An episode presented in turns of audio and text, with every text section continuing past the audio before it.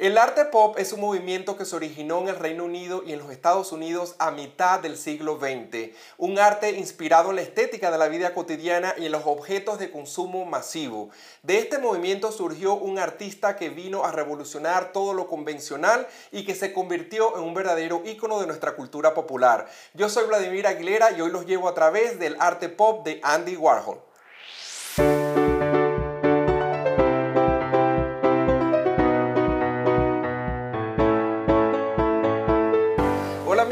Bienvenidos a un nuevo episodio de Historias de un Multifacético. Hoy les traigo un episodio de arte y es uno de los elementos que más me gusta discutir porque es del arte pop, una de las tendencias artísticas que son mis favoritas. El arte pop surge a mediados del siglo XX con la aparición de la televisión y sobre todo con la explosión de todo lo que tiene que ver con el consumo masivo en todos los hogares, donde comienza a hacerse muy familiar todo lo que son las marcas y el consumo de estos productos que luego con la globalización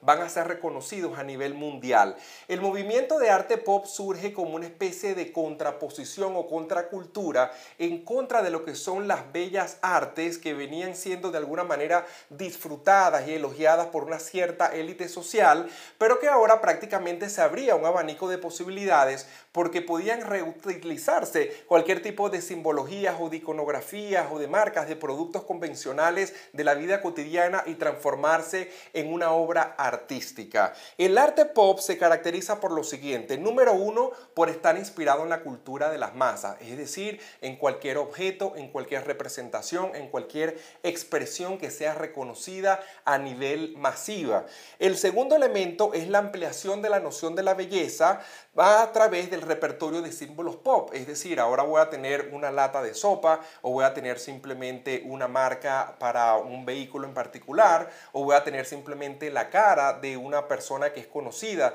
a través de la televisión como parte de lo que es la muestra de arte, por lo tanto ya el arte no está solamente fundamentado en lo que es la belleza como tal, como se venía preconcebida, sino que también la belleza iba a estar presente en cualquier tipo de los objetos de la vida cotidiana. El tercer elemento que caracteriza el arte pop es la descontextualización. Eso significa que a lo mejor un objeto que jugaba un papel o una funcionalidad en un cierto contexto, cuando se llevaba al plano de arte, a lo mejor juega un papel distinto. Por ejemplo, pueden tener un martillo y el martillo es reconocido como una herramienta de uso en el hogar y sin embargo puede ser ahora utilizado dentro de una instalación de arte. El cuarto elemento que caracteriza es la negación del virtuosismo, es decir, no hace falta que exista un artista reconocido o muy ilustrado o muy estudiado para convertirse en un artista pop, sino que cualquier persona estaba en la capacidad de crear una nueva obra. Otro de los elementos es la incongruencia, no necesariamente el arte pop tiene que ver con un sentido o con alguna coherencia. El otro de los elementos es la presencia del humor, es decir, que existe todo lo que es la sátira, existe lo que es la presencia de ciertas metáforas, jugando siempre con el humor y presentes en lo que es la obra de arte pop. Y finalmente es un arte que es muy provocativo, lo que busca también es generar otro tipo de conciencia, eh, busca también una manera de despertar y de reaccionar hacia ciertos elementos sociales que están presentes en todo lo que son los diferentes ambientes siguientes. Artistas destacados del arte pop surgieron muchos a partir de los años 20 hasta todo lo que es entrada al siglo XXI.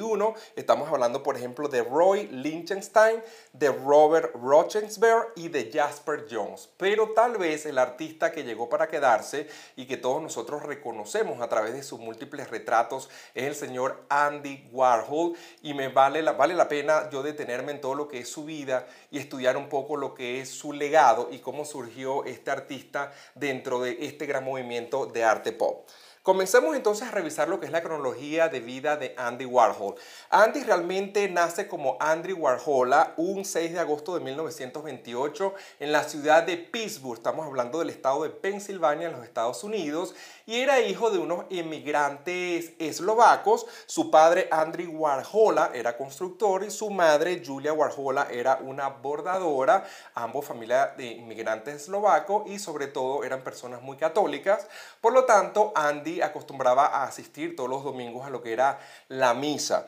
Cuando Andy tiene 8 años de edad, le ocurre un evento bien importante que lo marca para toda su vida y es que se queda postrado en cama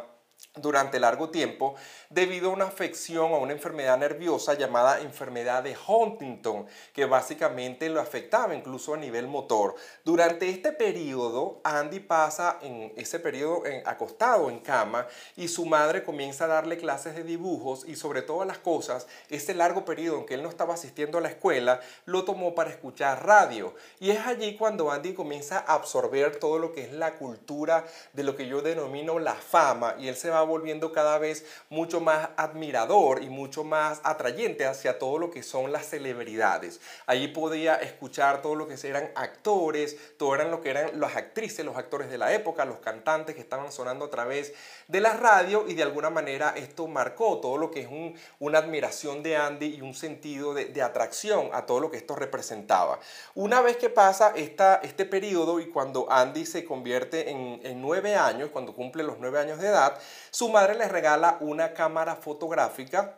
que también viene a marcar un hito importante en su vida porque Andy comienza a desarrollar todo lo que son las técnicas de la fotografía al punto de tomar el sótano de su casa familiar como un laboratorio donde podía revelar todo lo que eran las fotografías que Andy tomaba. Luego de este periodo, cuando cumple eh, los 14 años de edad, Andy comienza, una vez que termina todo lo que es su periodo escolar, que lo cursó en el Instituto Carnegie, que hoy en día es conocido como el Carnegie Museum of Art, allí en Pittsburgh, ya a los 14 años él sufre una tragedia y es que su padre muere. Sin embargo, cuando su padre muere, le deja un fondo de dinero para que el Andy pueda continuar sus estudios en la universidad, porque su padre ya reconocía que todo lo que las fortalezas que tenía este niño eran vinculadas principalmente al arte. Así que Andy Warhol cuando se gradúa del bachillerato, lo que llamamos el bachillerato o el high school, él se alista para estudiar en el Carnegie Institute of Technology, lo que hoy en día se conoce como el Carnegie Mellon University. Estamos hablando del año 1945 y él se va para allá a estudiar diseño. Y en el año 1949, una vez que ya se gradúa de diseño, Andy se traslada a la ciudad de Nueva York, donde comienza todo lo que es el desarrollo de su carrera, una carrera que va a ser bastante prolífica y que lo va a acompañar a lo largo de toda su vida. Cuando se muda a la ciudad de Nueva York, comienza a desarrollar una carrera como artista comercial, diseñando vallas publicitarias para las grandes marcas, lo cual lo hizo acreedor de muchísimo éxito en esa ciudad e incluso llegó a trabajar para la revista Glamour y se convierte en uno de los artistas comerciales más exitosos para todo lo que es la década de los años 50, incluso llegó a ganar algunos premios. Vale la pena resaltar de que en ese momento Andy todavía no era conocido, simplemente era conocido como Andrew Warhol y era simplemente un empleado, pero un empleado bastante exitoso en todo lo que tiene que ver con el tema del diseño. Continúa la vida de Andy Warhol en la ciudad de Nueva York y por un accidente prácticamente pierde la A de su apellido porque en un trabajo que tenía que hacer para una compañía escribieron mal su apellido y en lugar de ponerle Andrew Warhol le pusieron Warhol. Automáticamente él adoptó este apellido como su nombre artístico y convirtiéndose así en el famoso Andy Warhol que todos conocemos. Llega entonces lo que es la década de 1960 y es cuando Andy Warhol comienza a desarrollarse como un artista pop y comienza todo lo que es la elaboración de esta serie de trabajos por lo cual sería reconocido para la posteridad. En el año 1961 comienza a desarrollar lo que es el concepto del pop art a través de su famosa obra de las latas de sopa Campbell que eran consumidas prácticamente de manera masiva por Andy en todas sus horas de almuerzo. Y en 1962 comienza a exhibir esas latas como una primera muestra de lo que es el arte pop y Andy Warhol comienza a ganar notoriedad por primera vez y comienza a verse como un representante de este movimiento artístico. El arte pop para ese momento se caracterizaba por ser de bajo costo, por ser evidentemente masivo desde el punto de vista de la utilización de esta serie de símbolos y de marcas que eran reconocidas por la presencia de la televisión y otras de las obras emblemáticas de Andy Warhol que comenzó a utilizar para lo que es el desarrollo de sus obras abarcan lo que son las botellas de Coca-Cola, que era un producto o que representa todavía todo lo que es el mercado de consumo masivo en los Estados Unidos. También desarrolló una obra basada en o inspirada en lo que son las aspiradoras y también lo que es basada en lo que es la hamburguesa, que para ese momento era el alimento más consumido en todo lo, que son los Estados Unidos. Seguimos lo que es la década de los 60 y el arte pop de Andy Warhol sigue expandiéndose en esta oportunidad todo lo que es el área de retratos y es cuando vemos a un Andy inspirándose en esta serie de figuras de celebridades que se iban a convertir posteriormente en íconos de la cultura popular. Estamos hablando de celebridades como Marilyn Monroe, Elizabeth Taylor, Mick Jagger, que todavía está vivo por allí, y Mao Zedong de, China. Lo que hizo prácticamente Andy Warhol es tomar estos rostros, colocarle colores vivos y de alguna manera comenzar a reproducirlos en especies de series y convertirlos automáticamente en obras de arte inspiradas en estos retratos. Para ese momento, las obras de Andy Warhol eran tan famosas que muchísimos millonarios y personas socialites, excéntricos, celebridades del mundo del arte, todos querían tener un retrato hecho por Andy Warhol lo cual lo catapultó como definitivamente uno de los artistas más emblemáticos e importantes del siglo XX en todo lo que es el arte pop. Hay un retrato que es bien importante señalar, que son los ocho Elvises, inspirado en lo que es el rey del rock and roll Elvis Presley, en los cuales, por cierto, que ese cuadro en el año 2008 se vendió por la suma astronómica de 100 millones de dólares. Yo tuve la oportunidad de ver algunas réplicas de este cuadro en lo que es el MoMA de la ciudad de San Francisco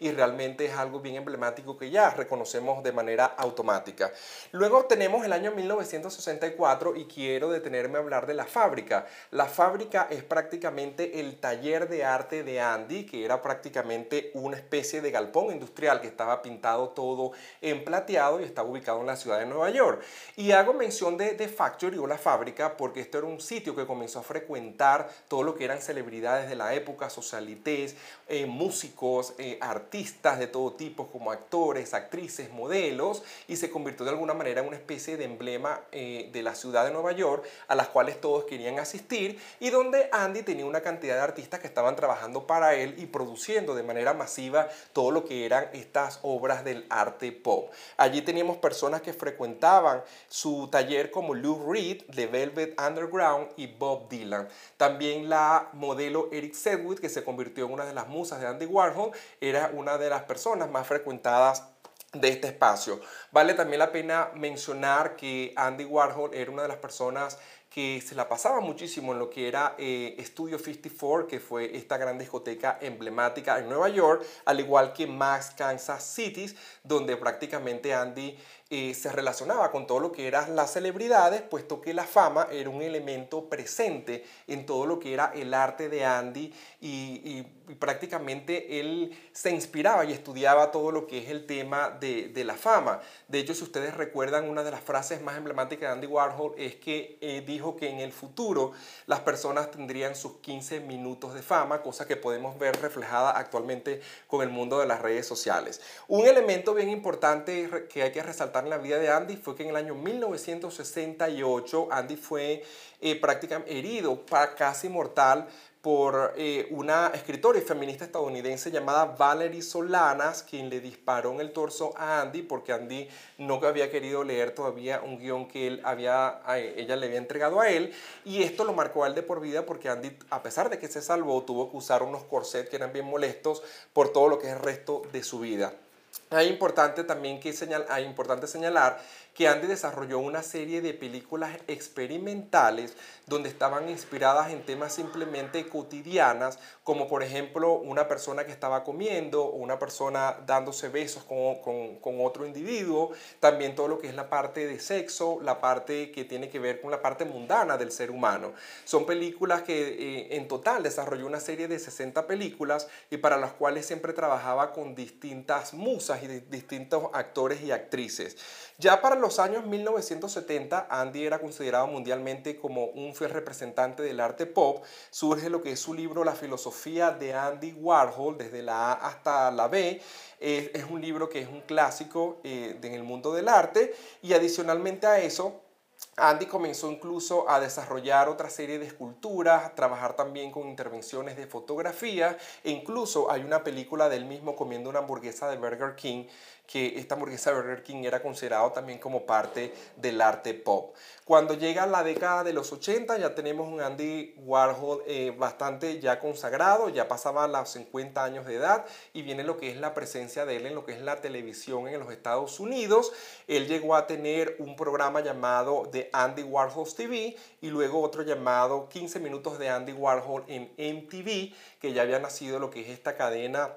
de televisión que prácticamente promocionaba todo lo que es la cultura pop, sobre todo a través de la música. Andy llegó a tener un programa con ellos, una sección, a pesar de que Andy Warhol era de pocas palabras. Cuando lo veíamos en todo lo que son las ruedas de prensa, siempre contestaba sí, no, o a veces simplemente decía, el 20 de febrero de 1987, Andy Warhol entra a quirófano para estirparse lo que es la vesícula y luego comienzan una serie de complicaciones que lo llevaron a la muerte del artista. Estamos hablando ya de febrero 22 eh, cuando Yandy tenía 58 años de edad, una muerte que ocasionó bastante impacto en todo lo que es la comunidad artística y de celebridades a nivel de Estados Unidos, tanto así que en su funeral asistieron muchísimas personas conocidas del ambiente cinematográfico, del ambiente artístico neoyorquino, y su funeral se llevó a cabo en la Catedral de San Patricio. Datos curiosos. A continuación les traigo algunos datos curiosos de la vida de Andy Warhol. El primero de ellos es que fue el artista comercial mejor pagado y más prolífico de la ciudad de Nueva York. Es decir, que él no solamente dejó una huella en todo lo que es el mundo del arte, sino que también él pudo cosechar todo lo que son beneficios económicos. La segunda de ellas es que Warhol tenía una colección permanente de olores prácticamente guardaban pequeños frascos sus olores favoritos o sus extractos y deseaba siempre pasar tiempo oliendo estos frascos con todo lo que son sus olores. De hecho, él era una persona que era bastante obsesiva con el uso de los perfumes y cambiaba su perfume cada tres meses. Algo que vale la pena eh, señalar alrededor de ese tema es que durante el funeral de Andy Warhol, un amigo de él arrojó una botella del perfume Stille Laurel llamada Beautiful en su tumba. Adicionalmente a eso, vale la pena señalar que el Museo de Andy Warhol es el museo más grande que tiene Norteamérica dedicado a una sola persona. Y adicionalmente hay que señalar que el cabello de Andy Warhol, como todos los conocemos, que es este cabello como un poco desgreñado de color plata, era realmente una peluca porque él tenía una enfermedad también en la piel que le afectaba todo lo que es la caída del cabello y entonces siempre utilizó esta, esta peluca, fue enterrado con esta peluca. Algo que es importante también señalar es un poco la parte oscura de su personalidad y esto es una conclusión que me atrevo a decir luego de haber visto algunos documentales de su vida donde personas como Edith Sedgwick y otras artistas que eh, decidieron eh, trabajar con Andy Warhol en su periodo más próspero terminaban siempre como adictas a las drogas, terminaban, una terminó incluso suicidándose, esta mujer que fue escritora y feminista también terminó disparándola, entonces parecía que Andy tenía algo en su personalidad que también buscaba la manera como que atormentaba muchísimo a las personas con las cuales él trabajaba. Lecciones aprendidas. Para mí las lecciones aprendidas de la vida de Andy Warhol, la número uno de ellas tiene que ver con sobreponerse a limitaciones físicas. Andy pasó una serie de enfermedades, estuvo postrado en una cama de muy niño y sin embargo, a pesar de, de todas estas limitaciones que él tenía con esa enfermedad, él logró hacerse un nombre en el mundo del arte, siempre trabajando muchísimo, siempre rompiendo lo que son las convenciones sociales. Y creo que vale la pena también rescatar el hecho de que a partir de Andy Warhol, el arte ya no es visto solamente como una exposición de cosas donde las personas no tienen acceso a ella, sino que a partir de Andy Warhol se ha visto el arte como un proceso de creación, un proceso en el cual cualquier persona se puede convertir en un artista, cualquier persona puede simplemente buscar la manera de expresar sus sentimientos, sus ideas e inspirarse a través de cualquier elemento de la vida cotidiana. Hay muchos detractores que todavía afirman que el arte pop no es considerado arte, sin embargo yo pienso que en el mundo contemporáneo en el cual vivimos es totalmente falso porque el arte se trata de crear cosas que puedan inspirar y puedan mover los sentimientos de las demás personas y qué importa que estemos tomando objetos del consumo masivo. Algo que vale la pena también volver a rescatar es la famosa frase de que en el futuro las personas eh, serán, tendrán sus 15 minutos de fama y eso nosotros lo podemos ver en la actualidad con todo lo que es la presencia de las redes sociales. Yo creo que es un tema que vale la pena de reflexionar y de ver hasta qué punto lo que nosotros hacemos realmente es para dejar una huella en el mundo o simplemente para buscar más seguidores o más likes en las redes sociales. Fuentes de información. A continuación, las fuentes de información utilizadas para curar esta biografía y esta historia del arte pop de Andy Warhol. El primero de ellos, por supuesto, biography.com, es mi portal de referencia de todo lo que es la vida cronológica de Andy Warhol. Hay, existe también un website que se llama culturagenial.com, está en español y desarrolla muy bien todo lo que es el tema del arte pop y todo lo que son sus características. A nivel de museo les recomiendo el Museo de MoMA, tanto como el de Nueva York o el de San Francisco, que se pueden visitar también de manera virtual y sobre todo el Museo Andy Warhol en la ciudad de Pittsburgh, que es la ciudad natal de este artista. A nivel de documental existe uno, uno llamado Andy Warhol, a Documentary Film del año 2006. Es un documental desarrollado por Rick Burns y realmente hace un recorrido completo de la vida del artista y sobre todo de todo lo que él pensaba acerca del mundo y del, de, sobre todo del arte pop. A nivel de películas inspiradas en su vida, recomiendo dos. Una que se llama Yo la disparé a Andy Warhol, I Shot Andy Warhol, es del año 1996, basada en este episodio donde él casi pierde la vida. Y hay una que me gusta muchísimo que se llama Factory Girl, Fábrica de Sueños, que es del año 2006, donde se ve el lado mucho más oscuro de Andy Warhol y cómo eh, la relación que él tuvo con Eric Sedgwick, que se había convertido en una de sus musas. Si ustedes consiguen alguna otra fuente de información, por favor compártala en mis comentarios aquí a través de mi canal de YouTube o si no, envíenme un mensaje a través de mis redes sociales arroba Mr. Aguilera. Recuerden también que estamos en las plataformas de podcast como Historias de un Multifacético y nos vemos en la próxima oportunidad.